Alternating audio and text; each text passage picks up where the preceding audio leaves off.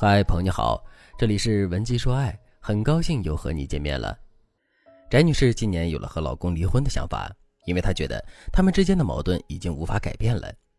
翟女士对老公的评价非常负面，比如说老公抠门、言而无信，有时候做事的脑回路过于清奇，跟正常人不一样等等。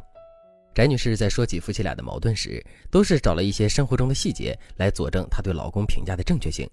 于是我问翟女士：“既然你和老公之间的矛盾这么多，你对他的一些评价也很差，那么针对这些让你不满意的细节，你有没有和老公认真的聊过呢？”翟女士听完之后就告诉我说：“老师，你是不知道呀，他那个人就是个闷葫芦，我跟他聊不起来呀。有时候我也暗示了他有这样那样的问题，但是他总是逃避，不和我沟通。我感觉他这个人啊，油盐不进，时间长了，我就觉得这日子真的是没法过了。”翟女士说的这一番话，让我想起了最近一档婚恋综艺节目《再见爱人》，里面有一个嘉宾叫孙怡，她和老公董子健离婚不久，在参加这档节目的时候，她也谈起了她和老公董子健不合适的一面。她在节目中谈到了董子健让她觉得非常不舒服的一个细节。孙怡说：“我记得情人节当天，从早上起来见到我的时候，董子健就说：‘你想要什么礼物呀？你跟我说，我给你去买，要么我带你去买。’但是。”当时我就在想，情人节嘛，你主动送我一束花就好了嘛。但是天都黑了，花也没送过来，你都什么不送，那你问我干什么呀？之后我过生日了，他又问我你想要什么，我就给你买或者带你去买，但是就是不准备。我也不理解他这个思维是什么意思。董子健的这个逻辑和翟女士的老公其实特别类似，翟女士的老公也是这样问一句：“老婆你想要什么，我给你买。”如果老婆没有明确的答复，或者是说一句：“哎呀不用了”，那老公真的就什么都不准备。也不会主动送你任何东西。有些时候，老公答应好翟女士的礼物，说下个月送，结果到下个月之后就没有然后了。翟女士也和孙怡一样，把这些细节上的不满全部牢牢地记在脑子里，所以翟女士也得出了一个结论：我老公这个人不靠谱，说话像放屁，言而无信，没有把自己放在心上。其实，在婚姻当中，节假日送不送小礼物呀？礼物送没送到你的心坎上啊？这些事情都不算特别大的事儿。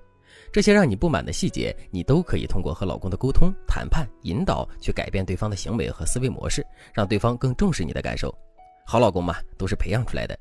在婚姻当中，比细节更重要的是，这个男人是不是有责任感，是不是爱孩子，本性是不是善良淳朴，对待婚姻是否忠诚。一个男人在这些更关键的地方、更本质的地方靠得住，这个男人才是真的靠得住。大家要记住，在人生的长河当中，抓大放小，在婚姻里是非常有智慧的体现。如果你只拘泥于细节，而放弃了把握人性更本质的东西，那么你的婚姻更有可能过得一地鸡毛。如果你不知道该如何运用抓大放小的思维来调整你的婚姻，让老公更贴心，让自己变得更幸福的话，那你可以添加微信文姬零幺幺，文姬的全拼零幺幺，让我来教你，把抓大放小这个思维运用在婚姻里，是可以提高大家的婚姻质量的。接下来我就告诉大家几个基于抓大放小思维的小技巧，帮助大家协调夫妻之间的矛盾，改善婚姻的质量。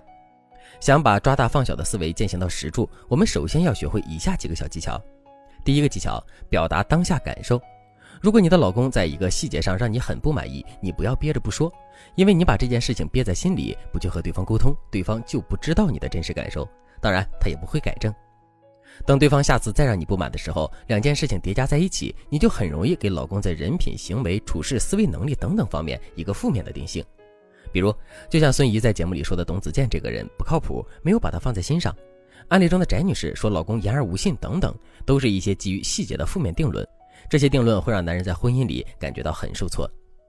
如果你老公的一些行为让你不舒服了，你一定要及时的跟他说。比如，老公答应送你一件生日礼物之后，他就不提这件事情了，你就可以直接跟他表达不满。你可以说：“我觉得你是一个言而有信的好男人呀，你答应我的事情一定会做到的，因为你是一个顶天立地的男子汉嘛。”你用这种语气说了几句之后，男人肯定会满足你的小要求。之后，你再对男人表达感激，并且进一步引导他，可以告诉他说：“我果然没看错人，你就是一个言而有信的好男人。”那男人听了你这句话，不仅会乐意给你买东西，还会沾沾自喜好半天呢。抓大放小的第一个要素就是及时的表达当下的感受，但是要用很有智慧的方式去表达，直接对着老公劈头盖脸的一顿骂肯定是不行的。第二个技巧：细节暗示法。之前说的抓大放小是让你不要拘泥于细节，而不是让你完全放弃细节上的感受。比如说，在细节上，老公有一个地方确实做的不好，你可以用刚才说的表达当下感受的方法去激励老公。但是你也可以潜移默化的对他的思维产生影响，让他从细节上去改变。比如说，我之前有一个粉丝，她的老公是一个非常有责任感、特别顾家的男人，但就是不爱做家务。她觉得厨房就是女人该待的地方。这个粉丝就会经常在一些细节上尝试改变老公，比如说刚开始让老公帮忙拿个蒜、剥根葱。老公做这件事的时候呢，我的粉丝都会给予他鼓励。平时粉丝就会经常看一些男人做饭的视频，并且告诉老公：“老公，你看这个会做饭的男人，好有男子汉气概呀，好有魅力啊。”一次两次，男人可能嗤之以鼻。你说的时间长了以后，男人的心态就会发生变化，因为在他的心里，进厨房的男人就没有男子气概。当你把这个认知给扭转之后，自然就会收获一个会做家务的好男人了。所以，我们常说枕边风厉害是有道理的，但是这个枕边风啊，你得会吹才行。总之，你想收获一个好老公，你就一定要是一个会调教老公的女人。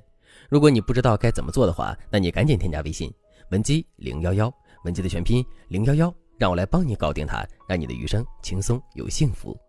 好了，今天的内容就到这里了，感谢您的收听。您可以同时关注主播，内容更新将第一时间通知您。您也可以在评论区与我留言互动。每一条评论，每一次点赞，每一次分享，都是对我最大的支持。文姬说爱，迷茫情场，你的得力军师。